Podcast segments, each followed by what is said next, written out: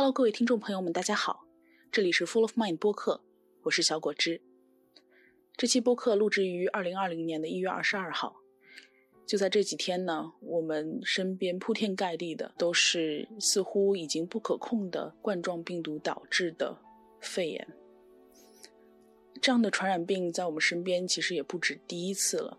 二零零三年的 SARS，以及最近出现的很多烈性病毒，都让我们经历了这样的恐慌。在这样的恐慌下，我发现其实身边很多朋友他很无助。我只能看到新闻报道的东西，我只能看到我身边被爆出来的事实，我甚至连分辨事实的能力都没有。我似乎只能坐以待毙。我要用什么来武装自己？当我们不知道这个病毒的时候，我该怎么办？我的身体会有什么样的反应？如果我感染了病毒，我会怎样？那这一期呢，我也是邀请了我的表哥陈涛，他也是免疫方面的专家，所以我们想在这期节目里跟大家严肃的讨论一下免疫系统和病毒之间的这样一场攻防战。所以这期节目并不是只针对冠状病毒的，它是针对所有的病毒、细菌以及任何外源性的病原体。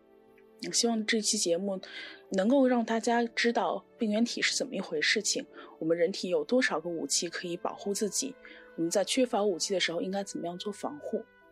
那当然，我们也其实，在节目当中聊到了很多事情，在我剪辑的时候就已经成真了。比如说，我们谈到了流行病学的传染模型。呃，我们会聊到，当极端情况下可能会采取封闭的措施。那二十三号确实，武汉就已经宣布封城。我们也聊到，就是现在这个新型的冠状病毒，它很可能跟 SARS 是有同样的受体。那是不是我们可以从研究这个受体结合开始，去研究怎么样去预防这个病毒，或者是防治这个病毒？那也是我在剪辑的时候看到。呃，已经有确认一个受体跟 SARS 的受体是一样的了。当然，我们也会去聊到一些治疗的思路，比方说用什么样的方式可以抗击病毒，会聊到免疫系统的基本工作原理，啊，让大家知道如果感染了病毒，那么我们免疫系统是怎么工作的。那当然，我也会出一期，啊，跟心理学相关的纯番外。嗯，就是下期节目我会谈一谈，就是在面对群体恐慌的时候会产生的集体癔症，会产生的谣言，以及人性暴露出来的一种种问题在群体事件当中。那下面就开始我们今天的节目吧。那免疫学其实它研究的范围应该很广，不不光应该包括。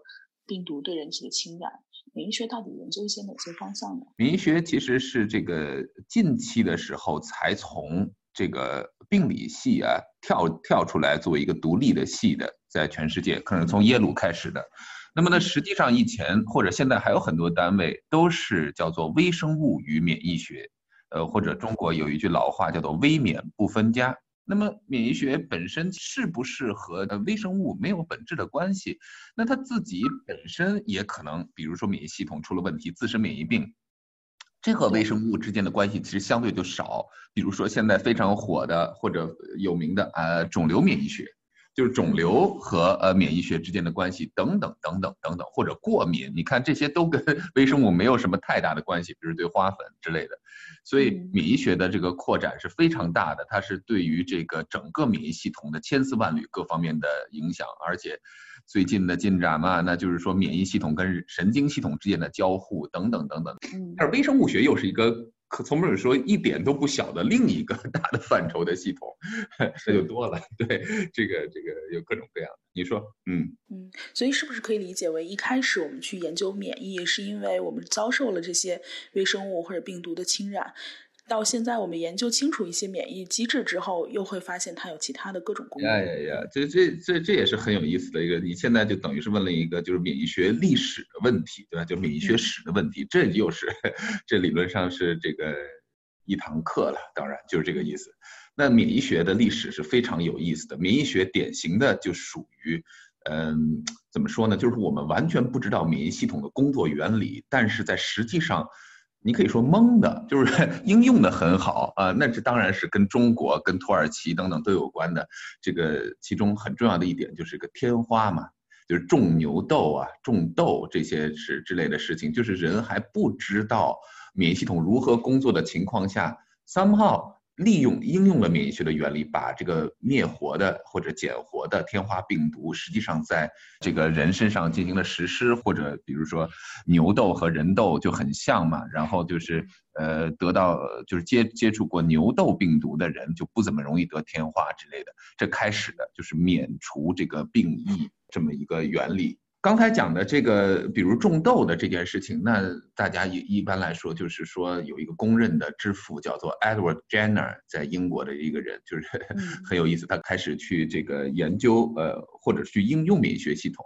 但实际上，真正如何开始研究免疫学这个系统，你就看你怎么分了。你要说从基本的机制上了解，从分子细胞的机制上了解，那恐怕是二十世纪以后的事了，呃。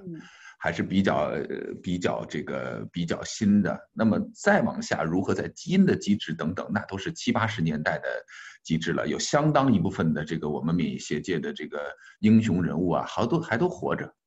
哎，你说，刚刚你说到，当我们对自身免疫还是一个黑匣子的时候，人们就已经通过一些自然现象或者说现实的一些依据啊，然后去去做怎么说操作性的东西。那到我们现在。二十一世纪了，像当今我们再面临一些未知的病原体的时候，一般我们的这种研究思路是怎么样的？就是说，一端病原体，那这个很重要的，这又是跟 二十世纪初年的历史相关的。那么，这个有一个很著名的人叫做罗伯特·科赫，在柏林，呃，这很有名的一个人，叫他有一个这个很重要的对于病原体的鉴定，这个当然他是个细菌学家。罗伯特·科赫就是发现细菌的人，就是个了不起的人啊。他就是说有一个很有名的事情叫做科赫，叫做 Cox postulate，我还真不知道中文怎么说，就是大概是科赫假定吧，大概就是四个条件，就是说你大概是类似于他就在病患中出现呢，在健康人中不出现，然后你还能分离，能提纯出这样的病原体等等的，然后呢，你的培养出来了以后，你接种到另一个健康的呃人身上。呃 well 不是人啊，就是宿主身上，或者它会产生相相应的一样的症状，这就说明它是一个呃相关的这样的病原体。当然，这特定的指的对传染病的这个病原体来说，嗯，对吧？然后大家一般都这么做的，就是说一般来说是要分离出这个病原体。比如说咱们以前的 SARS 的时候，在这个。在香港，对吧？就是他们这个就从用 viral 细胞来培养，来分离出这相应的病毒，然后呢，形态学啊，然后基因测序啊，等等等等，都来确定这真的是这个病原体。呃，而且他应该这是在荷兰的工作，在猴子上重现了 SARS 这个病。嗯，很重要的。那么这就是几乎是百分之百的确定，这就是真的病原体，等等等等。但是你你你问我这问题太广了，就是说什么是一般的研究思路？那就是我现在只是告诉你鉴定是这样的，那治疗怎么怎么？那其实甚至咱们二零零三年的 SARS 到现在还不见得真的知道如何要治，还是没有这个一个明确的这治疗方案。对，呃。没事，嗯，你说，嗯，我看到那个现在的这个确诊的思路啊，好像一般都是从症状学上去观测，比如他有没有发热呀，有没有干咳呀，或者等等，然后再有一个就是去做 RT-PCR，有没有在痰液当中发现就是它的核酸序列，它已经鉴定出这个这个病毒已经是病原体了。对你的听证来说，也许 RT-PCR 这个非常这个。非常这个专业的词啊，但是归根结底呢，就是说，呃，well，为什么做 RT？因为它是 RNA，任何的生物它都有一个最基本的道理，就是说它是它的基因组来编码它的整个的这个呃行为，对吧？或者说功能、蛋白等等，它的基因组是个 RNA 的基因组，这个冠状病毒。呃，那么如果它的基因组咱们敲定是它了，几乎就跑不了，就是说肯定就是它。对，也就是说，其实这一步分离，我们现在已经可以用就是序列鉴定这一件事情。现在已经可以了，因为它已经分离好了。呃，就是说，来没分离好之前呢，经常会有一些误判。没有你遵循刚才我讲的那个科赫假说吧，就这么一个思路的话，那有可能其实就测错了等等的。实话实说，我们的二零零三年的时候就出了这么个问题，一开始就测错了。以为是这个支原体，哎，对吧？就是，但实际上后来才知道是一种新的 SARS 病毒。那么这一次，我想应该，应该，应该还行，嗯嗯。那我们刚刚其实聊了不少，一直在说病原体啊。那什么是病原体？好像比较常见的就是病毒和细菌。那对于我们听众来说，他们有什么治疗上的区别吗？病毒和细菌是什么？这个可以回答一下。就是咱们首先说细菌，细菌是一种原核生物啊。说我们人呢都是真核生物，我们的细胞里边呢就归根结底有细胞核这么一个特征。嗯嗯。呃，那么细菌呢，都是原核生物，就是说它没有细胞核，没有细胞核的意思就是说这个 DNA 它这个物质它就没有一层核膜的包被，大概是这么一个意思。但是细菌呢是一个独立的生物，就是说你理论上可以给它培养基就行，对吧？就给它这个营养物质行，它理论上说是可以不停的生长的等等，当然要一个适当的培养条件，那是肯定的，它就可以自己的繁衍，是一个独立完整的生物，这是一个基本点。病毒呢，不借助宿主的这一套机制，它是不可以完整完成它的行为或者它的复制行为的，对吧？就是它来一个病毒生成更多的病毒，它实际上是一种 hijacking 的 system，对，就是黑进了这个系统，exactly，就是说它利用了这个呃宿主细胞的呃细胞机制，包括复制啊，包括信号转导啊，等等等等，它利用的那就。那就是千变万化，对吧？然后呢，它导致它最终的一个目的呢，就是一个病毒生成了更多的病毒等等。嗯，它在治疗上，你问我有什么区别？就治疗上嘛，就是说，其实确确实实有，呃，就是有很多种不同的疗法。但是呢，嗯，比如细菌一般来说，比如说现在用的抗生素等等，那经常就是阻断了细菌的某些呃基本的过程，呃，那比如说呃这个呃青霉素，那就阻止它这个细胞壁合成的这个过程，细菌没有细胞壁，它就反正就不太好使，这个细菌就不不就活不了。那么也有的阻断的是它这个，比如说是蛋白合成的过程等等等等都有的。那么病毒呢，那治疗呢就。其实这还是我们就是二十一世纪面临的很重要的呃问题，就是如何真正的治疗病毒。那么治疗病毒呢，比如说综合性的抗体，比如说呃对呃逆转录酶的抑制等等等等，就是我就随便讲几个例子，或者但是归根结底就是说它都是要破坏它这个。呃，自己自我更新、自我复制生活的这个过程，但是又要求对于宿主本身没有太大的这个不良影响，大概就这么一个关系。对，就是你说为什么难？他就是讨厌就讨厌在就各个的难点在不同的地方，对这个不不是特别不不没有太多统一的一个答案，没有统一的答案。嗯嗯，那也就是说，其实比方说针对细菌的一些。你刚刚说的细胞壁合成，那对病毒肯定是无效的。对一些没啥效果，嗯，对，包括像一些包括细胞膜穿孔这种各种这样的抗生素的原理，可能对病毒都是无效的。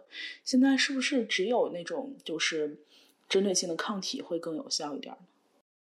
那不好说。那这个有抑制细菌病毒合成酶的这些很有名的一些药呃，对，尤其是 HIV 呃，就是说。抑制病毒本身复制的酶，这也是一个很重要的一个方式啊。嗯嗯，我抗体其实在病毒中这个呃是不是特别起效果？呃，此时这不同的病毒也都非常非常非常不一样。嗯，病毒它作为一个没有细胞和没有这种细胞结构的一个生物，就是它是不是变异也比较快？Oh, I see.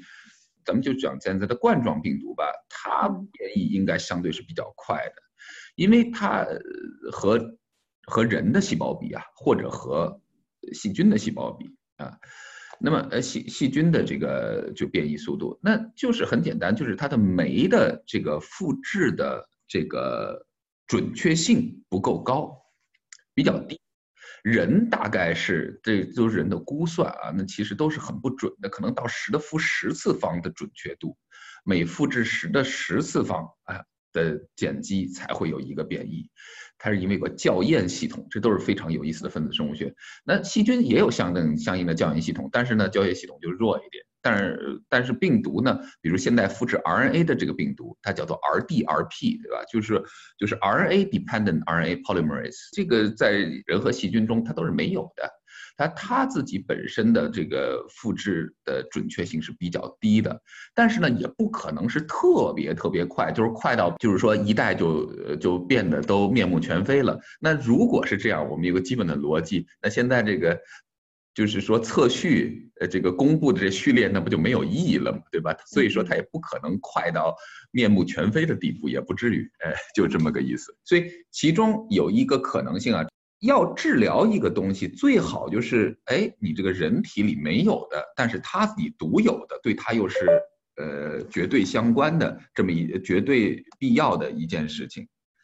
对吧？对，所以那个抑制 RDRP 本身也许是一个很好的思路。举个例子来说，人就没有这样的酶嘛，嗯，对吧？就是，但是这对于 这个冠状病毒来复制 RNA，它的 genome 它的基因组是呃百分之百必要的。嗯，Well，但是这个就是肯定有人在做，但是不见得不见得那么好做，就是了。嗯。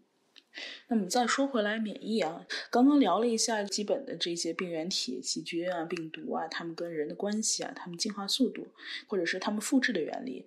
那病原体通常是用哪些方式传播的呢？呃，那就又是有很多很多很多种了，对吧？就是就要说黑进这个系统，那就是有无数的方式来黑进这个系统。但是至少我自己能想到，我我不是微生物学家，但是飞沫啊、体液啊或者食物啊等等的，那有那。呃，大家都得过病，实际上其实其实有各种各样的这样的方式啊。那就拿咱们这个冠状病毒为例啊，它是怎么样攻破咱们免疫系统的呢？就是假假设它从鼻子和口腔进入了之后，它它会对我们免疫系统做些什么？就是说，实话实说，像 SARS 这种或者很多的病毒啊之类的，嗯，其实就很难说你真的了解它如何攻破的。就是说，这所有的说的东西都不是说完全了解的，就不几乎不可能完全了解。但是呢，归根结底，归根结底，一个小东西呢，那钻进去，尤其是病毒啊，刚才讲到，它要钻到宿主的细胞里，所以它有一个基本的概念，恐怕对于百分之九十九点九都是普世的，就是它需要病毒的受体。嗯。病毒是一个相当大的分子，它一般来说是要结合到呃，well 一个不叫做一个分子，它是呃就是一个分子的集合了，就是说它要结合到先的细胞上的受体，它才好钻进这个细胞细胞里边，然后再开展它那一大堆的呃它自己想干的事儿。那么 SARS 呢？这个很有名的，他自己就是应该是被发现了一些很有名的受体，比如说 CD 二零九啊，什么这那的。所以非常有意思的一点是，我就不知道此时咱们这武汉这个研究成什么样了啊，很有可能，很有可能，它的受体是一样的，就是和是和二零零三年的，对吧？一个是 CD 二零九，一个是叫说什么呢？ACE two 这么一个受体吧，就是说，呃。嗯，所所以说，实际上另一个刚才讲到的跟治疗相关的，如果能阻止这个受体的这个呃和这个病毒的结合，这本身也有可能是个很好的疗法啊，呃呃之类的都有可能。所以一个非常有意思的事情，我这个稍微扩展开，就是说我们来看一看，是不是此时的这个病毒，比如说此时武汉的这个病毒和上一次的受体是一样的。那么现在呢，怎么做这种？方式呢？我想其中一种方式就是，因为我们现在可以轻易的来敲除一个细胞的基因，嗯。对，比如说 viral 细胞啊，或者怎么样之类的，就是你现在可以在这里面培养 SARS 病毒嘛，或者怎么样的。你把这个 viral 细胞的用 CRISPR 现在一个方式啊，等等的，如果这个有兴趣也可以讲。呃，就 CRISPR 这个方式，把它这个受体给敲除了，发现它就不传播了。Well，那几乎 somehow 从某种角度证明它很可能是受体。另外用一些 biochemical assay，就是生化的方式，发现它确实是结合啊，等等等等。那就是这是一个相当呃相当重要的工作。当然，从分子层面上讲，啊，这所以如何攻破这个系统是很复杂的。从分子层面上，至少有一个基本的概念：细胞要结合一个分子受体才好钻进去来进行它的病毒传播和复制的过程。嗯，就像如果我们是黑进去的话，它一定得有个后门，是吧？有个接口，对，有个接口。呃，这俩这互相还得握个手，有个暗号，就这意思。对对对，是这意思。哎，那现在武汉这个病毒的基因组序列已经公开了，在从基因组序列或者说蛋白序列去分析的时候，是可以去，比方说 BLAST 比对它有没有这个受体的。病毒有没有这个配体，理论上确确实实应该好好的看一看。或者是不是假设举个例子来说，这个配体和原来二零零三年的配体一模一样，我们几乎可以猜想，呃，所有的你必须要清楚，我们是实验科学，所以都是要有验证的啊。但是至少可以一个靠谱的猜想，很有可能是有这个配体来，这个配体受体的关系来介导来侵入细胞的，呃，呃，所以如果这个另一个角度说，从长远来看，如果发现这个病原体经常用这个受体。呃，来来进行，对吧？就是说，武汉的这次也是，北京那次也是的话，那么实际上很值得去开发相应的可能的这个呃治疗的手段的。比如说，不好，就是我们不是说咒谁啊？再来一次呢，那就是可能就有这个药了，对吧？就这个。呃，但是你刚刚又说，就像 SARS 已经过去十七年了，依然没有一个好很好的治疗方式啊？为什么治疗从比方说发现它的机理，发现它的转移机制这些很多都发现了，但是走到治疗这一步为什么这么难？哇，那这个 治疗归根结底都很难，都不用说 SARS，那流感多少多少年了，也没啥特别好的治疗方法。对吧？这个都不是说 SARS 流感每年来一次都没有那么好的治疗方法。你看咱们 A H1N1 啥的，不仍然是很有麻烦吗？就是说，嗯，找那我只能特别笼统的回答你：找到一个杀死病毒，但是又不是太影响宿主的这个方式呢，有时候确实可能挺难的。呃，我只能这么说。呃，呃，但是有相当相当一部分人。呃，科学家啊，这个优秀的科学家认为，对抗病毒的这方面一个很重要的方式是能用中和性的抗体。呃，这个但是实际上真正的应用有多好，各方面的我个人并不是很清楚本身也。但是抗病毒这件事在全世界嗯任何的地方都是一个，此时还是个难题。嗯嗯。那我们刚刚聊了想要黑进系统的黑客啊，那我们聊一聊系统本身。那人体的免疫基本结构是什么样？它有几道免疫防线呢？刚才讲的这个免疫学的历史，这大概是教科书第二章。现在回到第一章，就是说人体有几道免疫防线。这个这个这看你怎么讲了，还是？但是一般来说呢，咱们讲三种防线。第一种呢，咱们叫做物理防线，比如说皮肤。嗯。皮肤本身就很厉害的，就是个物理防线来阻挡这那的。这其实咱们也可能叫广义上的免疫防线，而且皮肤上还带一大堆生化武器，比如抗菌肽啊什么这那。那么第二道防线呢很有意思，叫做我们一般管它叫做天然免疫。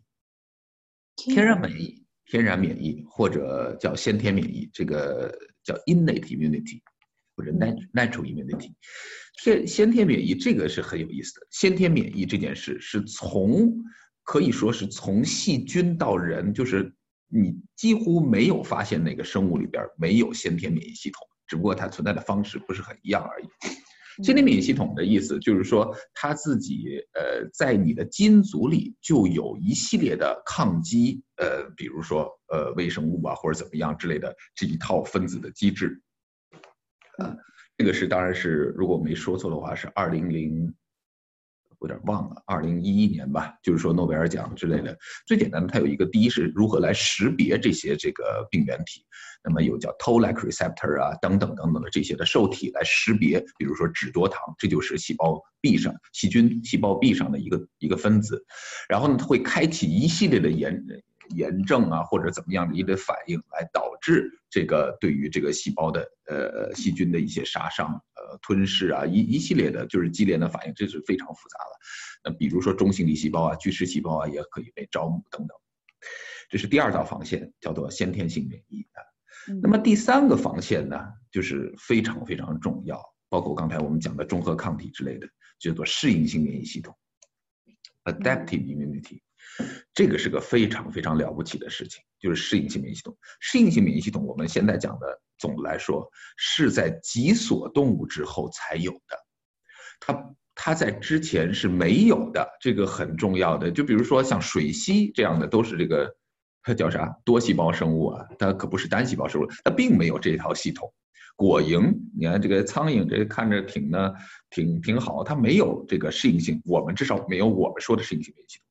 适应性免疫系统是个极其了不起的事情，它归根结底生成的两种大概的东西，一个是 B 细胞的免疫，它生成的主要的一个分子之一啊，呃，叫做抗体。嗯，呃，它还有一个就是呃 T 细胞免疫，那 T 细胞免疫呢是一种细胞免疫的这个机制，它在自己的这个体内可以生成一系列这样的这个军队来抗击这个外援，但是呢，它识别这些外源的这些病原体的时候呢，它不是在基因组里这个呃一开始就呃遗传下来的，它是一个。随机重组的现象，它自己有天文数字级别的这个识别外来物的这个呃方式，来保证哪怕没有见到过的细菌，在历史上不存在的细菌或者分子，它都能识别，就是非常厉害。然后呢，然后进对它们进行相应的攻击，大概是这样。所以我刚才总结一下，就是物理屏障、这个先天免疫和呃适应性免疫。而且适应性免疫还需要先天免疫来开启，等等等等啊。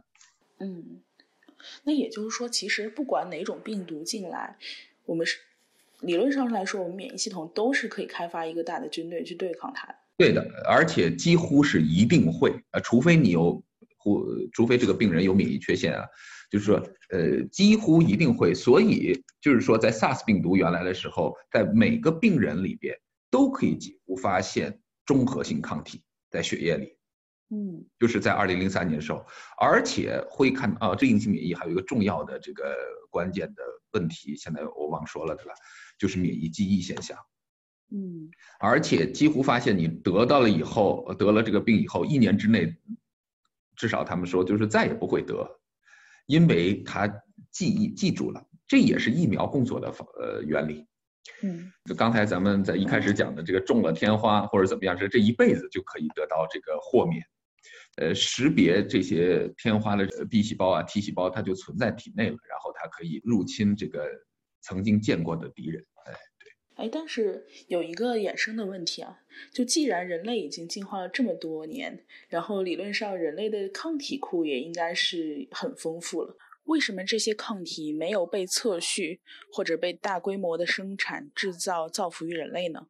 这些抗体以前由于不好测序啊，现在也有很大的难度。必须说，呃，这些抗体的信息都是丢失的。一九一三年，我们并不知道到底生成了什么靠谱的抗体。现在有一些人可能能把他尸体拿出来做一些研究啊，等等等等等等的。但是实际上，这些信息本身也是不存在的。我们呃，现在随着技术的发展，此时甚至还都有一些难度。我们未来的四五十年，能不能积累一大堆的靠谱的抗体库，以后生成一大堆的这个抗体来直接的去治疗病毒，这就是我们在探索的前沿，或者整个学界都在还还没有这么做。嗯嗯嗯。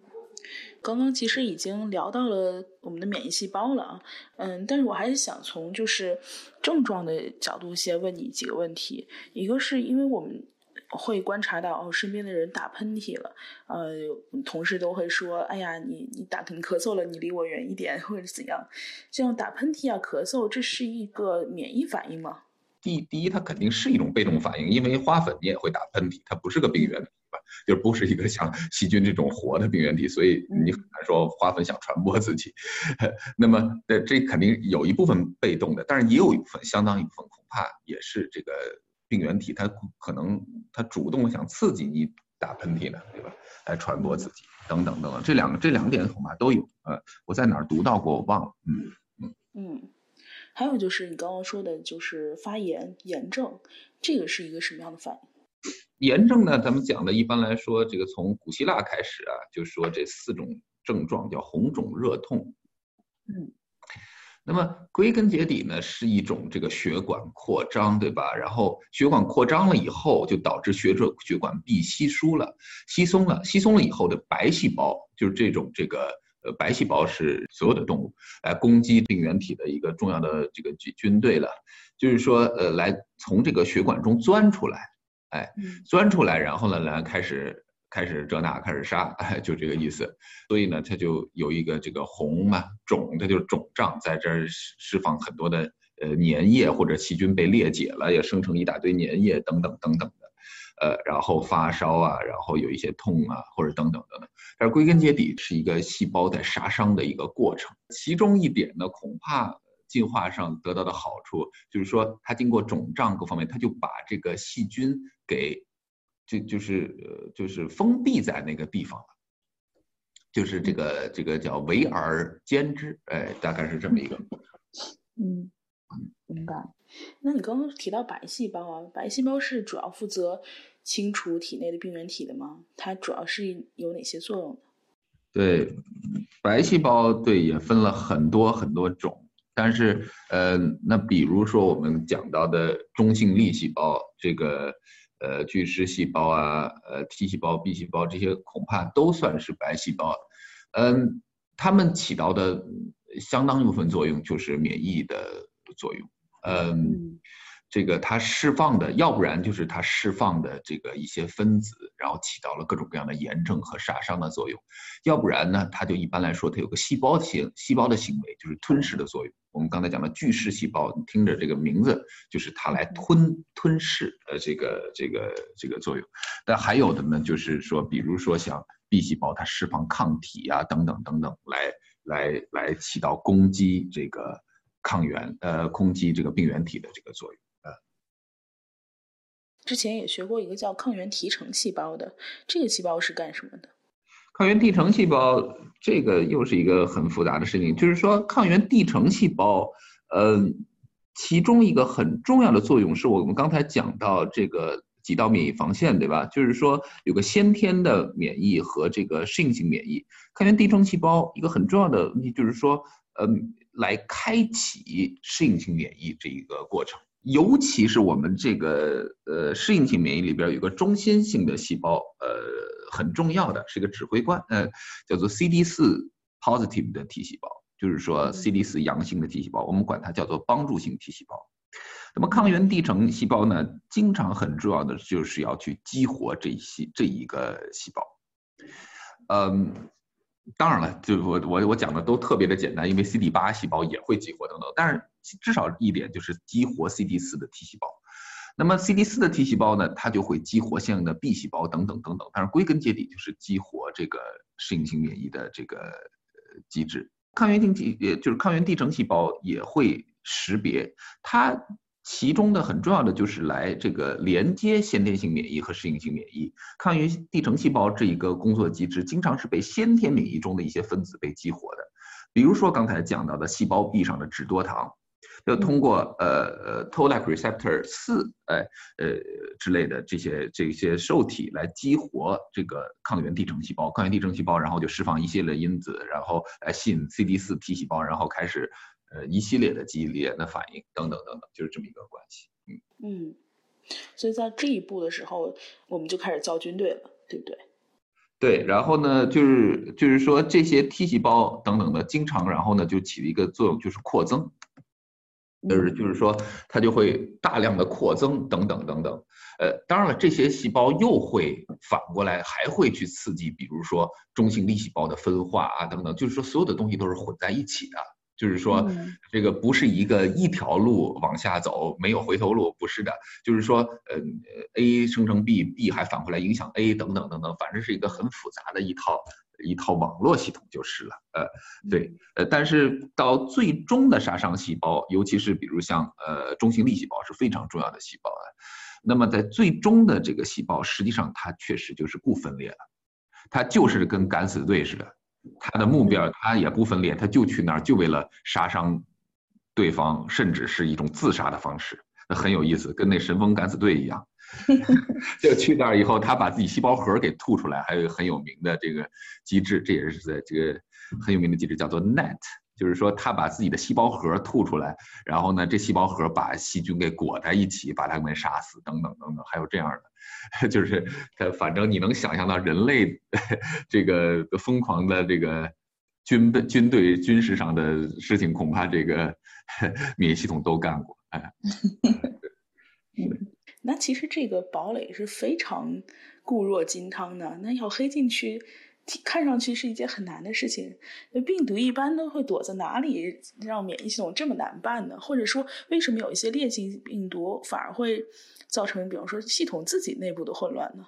那当然，那当然，就是说这个是，就是说你说免疫系统了不起，那是肯定的，就是说这个没有问题。但是只不过敌人也一样的了不起，这就 是很有名的这个，就是叫做爱丽爱，就是那个 Red Queen Hypothesis，爱丽丝梦游仙境啊，就是路易斯卡罗尔的那个书，就是说就是两边都在不停的做军备竞赛，就是不停的在升级啊，就是说这个 黑客他自己的能力也强，哎，就是就不停的在进化嘛。都是个进化的产物，嗯，它一般黑在哪里？这个确实是还是那句话，就不同的病毒啊，甚至细菌啊，或者怎么样之类的，它的方式太多了。但是你刚才讲的那个呢，我想的很接近于这个呃 HIV，就是这个艾滋病病毒。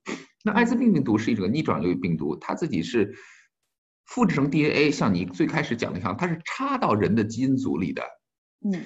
插到人的基因组里，他还很讨厌这个。我觉得就是我总的来说认为这种病毒是最厉害的吧，因为它还有个巨长的潜伏期，它也不它也不生成自己的蛋白，很有可能在在那儿待着。然后呢，它到了一定的情况下，这个到底是怎么激活，这又是很复杂的问题，恐怕人也未必是特别的可以说系统性的知道。然后开始政变，对吧？那确实是很复杂。你刚才讲的，因为对免疫系统的攻击啊，这是 HIV 可能是最有名的，SARS 也 somehow 跟这个免疫系统攻击有一定的关系，因为我们在2003年就知道，这些感染 SARS 的人，他的 CD4、CD8 这些细胞的量都大大的减少，这是为什么？我想现在都不是很清楚啊。但是 HIV 呢，就是说它非常有名的，它是感染我刚才说的 CD4 细胞。哦，呃，CD 四细胞那是通过呢 GP 幺二零或者一系列的受体，然后进行感染的 GP 四十一啊等等的，还有一个很有名的受体叫 CCR 五。这个 CCR 五呢，这个也和就是跟这个去年的一件事就是联系在一起了，不是很好的一件事啊。这个呃，贺建奎，嗯。他这个说是想制造一个这个基因编辑的孩孩子，对吧？然后呢，就不让他感染 HIV，他就是试图把 CCR5 给是去掉。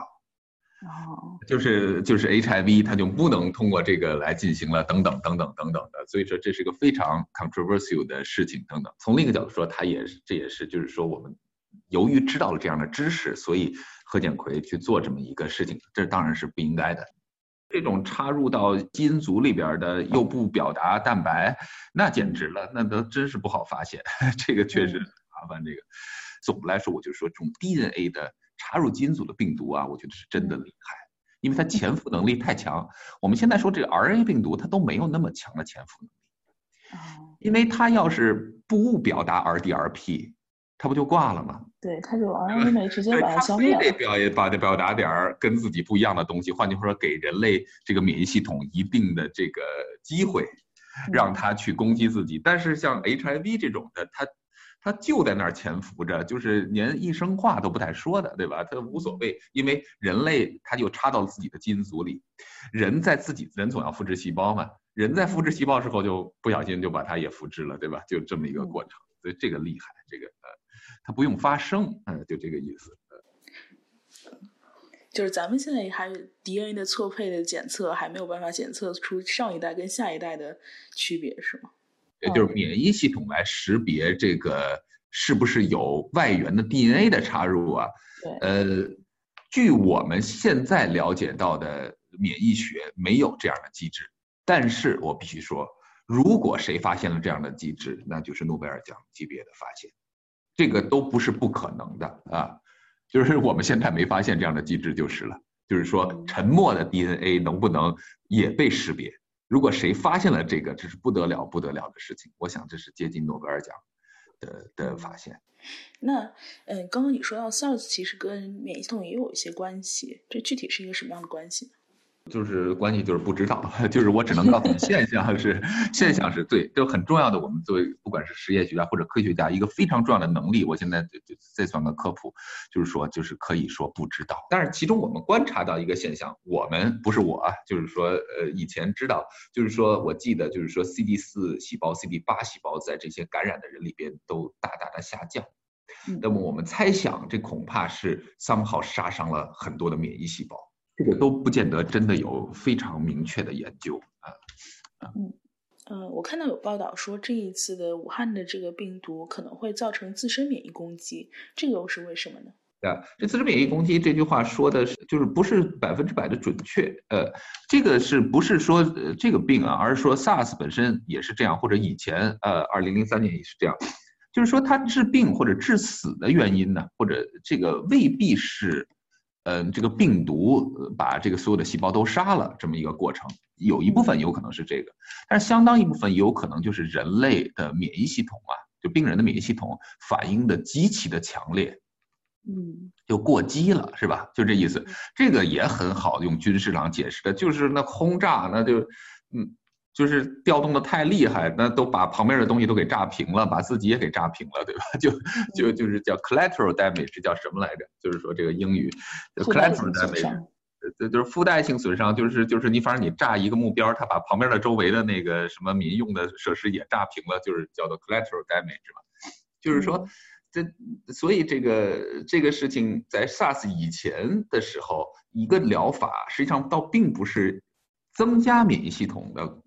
这个 方式，而反而是降低免疫系统来治疗 SARS，哎，是通过比如说可的松啊、皮质激素之类的类固醇激素来降低免疫系统，来导致你，你就是说这个就是大哥，你别那么别那么来解，呃，太厉害，人类的免疫系统现在咱们刚才已经大概讲过了，就是就是太强大，就导致这个什么肺啊，人体受不了了，人体受不了了，就这个意思。那为什么免疫系统会过激的反应呢？什么情况下免疫系统会这样？那为什么一般的流感不会让免疫系统这么过激呢？我们刚才讲的军事行动啊，嗯，什么情况下导致了这个反应过激都很难说的。你想想看，这么复杂的一个免疫系统，我怎么好特别定义它是怎么样就导致它过激了？这个太难说，太难讲了啊。嗯，但是归根结底是一系列细胞呃信号的传导。导致嘛，就是说这些细胞都处在一个激活状态，然后呢，somehow 它又没有一个很强的负反馈的现象，对吧？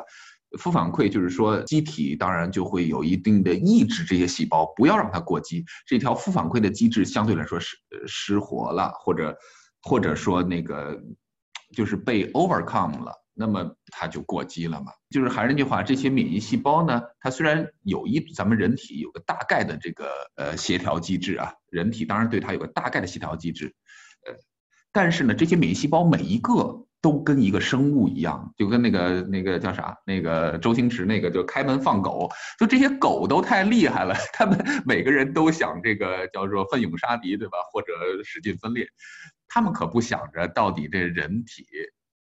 对吧？本身到底是不是被弄挂了，那可不好说。就是说，这个，这个，这个每一个细胞都像一个生物，呃，它就是个生物，就这个意思。有没有可能是这负反馈机制也会经过指挥系统吗？还是说没有？不好说。当然有一定有一些付款机制有没有指挥系统？呃，这个是本身是很有意思的一个问题。这个，呃，现在有一定的。呃，研究，但是都都都在初期，但是一个很有名的这个负反馈机制就是 PD one 啊，或者等等的这些的这个负反馈。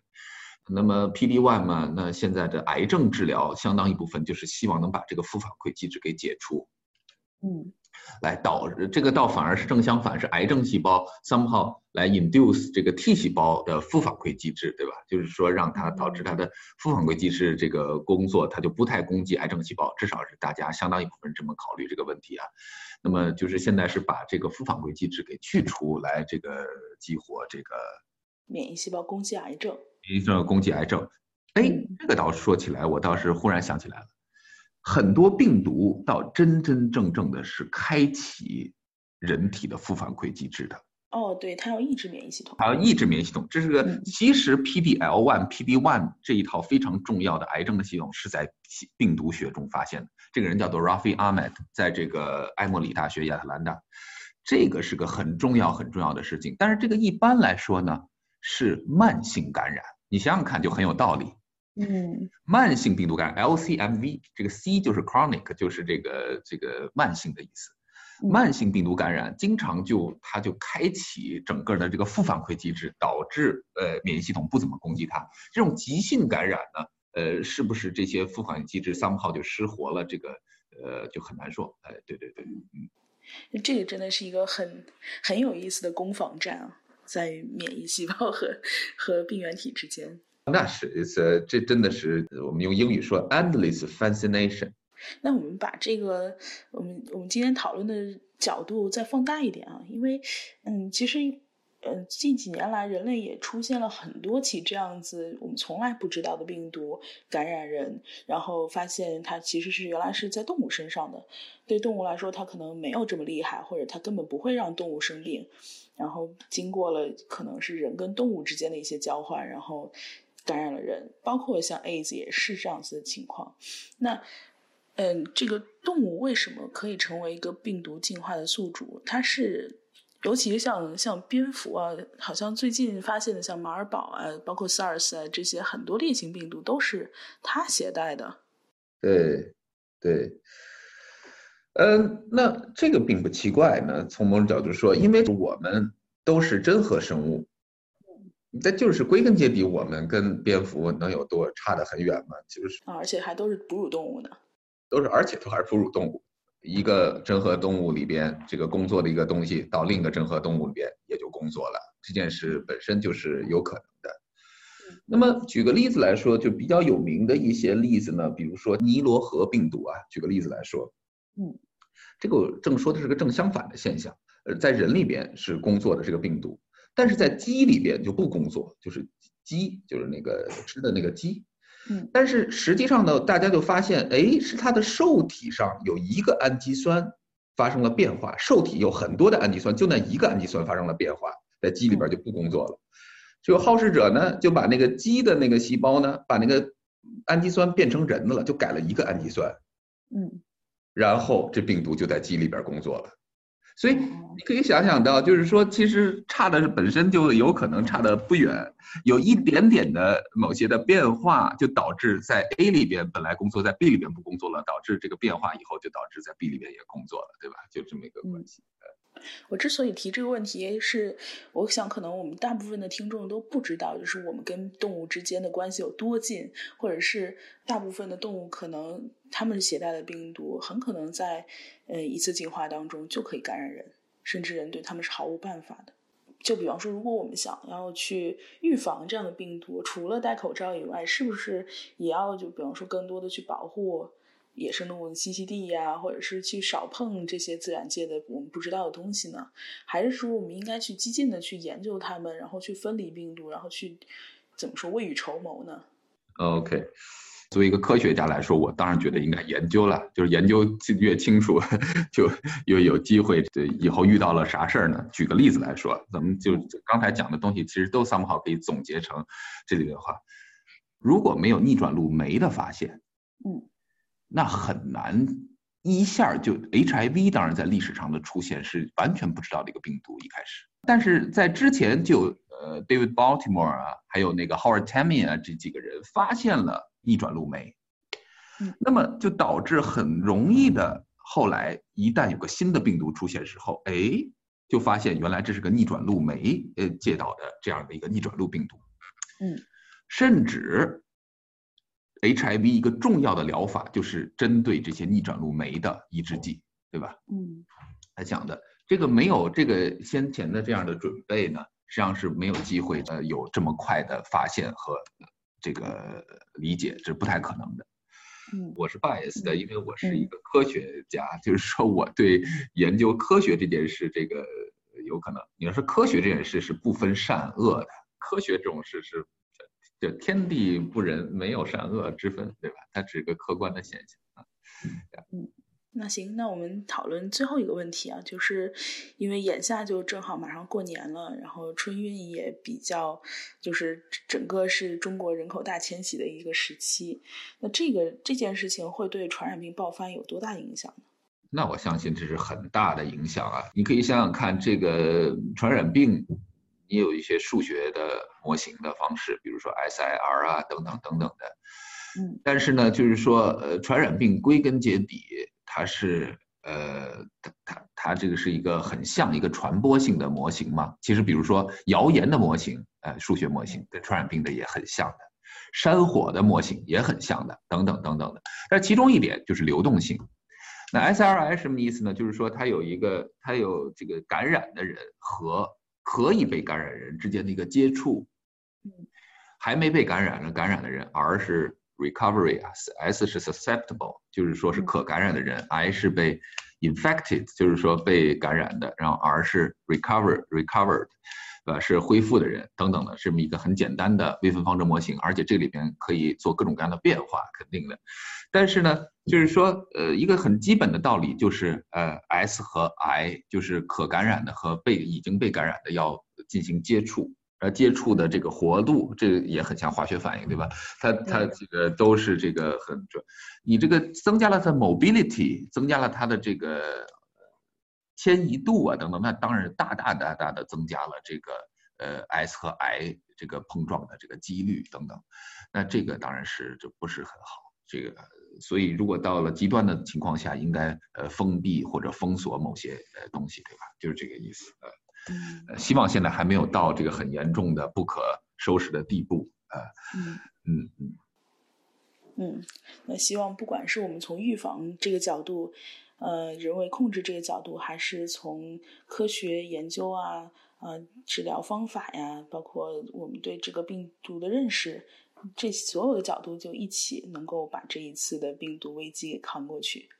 对，但是我必须说这些都很重要啊，这个控制啊等等的，而最终呢，实际上恐怕还是免疫系统，就把他给杀了，那就等等，对，就之类的，呃呃。对，听到这一期节目，听众可能也不用太紧张，就是，呃，我不是说我在这个模型当中，我接触了感染的人，我就一定会死，或者是我在没有对这个病毒了解清楚的情况下，我就没有活路，而是我们要去了解我们。被病毒感染之后的一系列的身体的反应，我们有什么样的嗯就医的机会？我们免疫系统会做一些什么工作？也许，也许所有的这些解释都可以成为对公众恐慌的一个治愈的方式吧。嗯，好的，那今天这期节目就录到这里，非常感谢嘉宾涛哥的支持。好的，好，就这样，谢谢。嗯，我们下期节目会继续聊关于这个病毒和集体恐慌的事情。啊，当然是主要是心理学的角度，嗯，希望大家如果有任何问题和想法，都可以给我们来信，我们的邮箱是 h i hi at f o m 点 f m，啊，也可以通过我们的网站 f o m 的 f m 来关注订阅我们。好，那我们下期节目再见，拜拜，再见。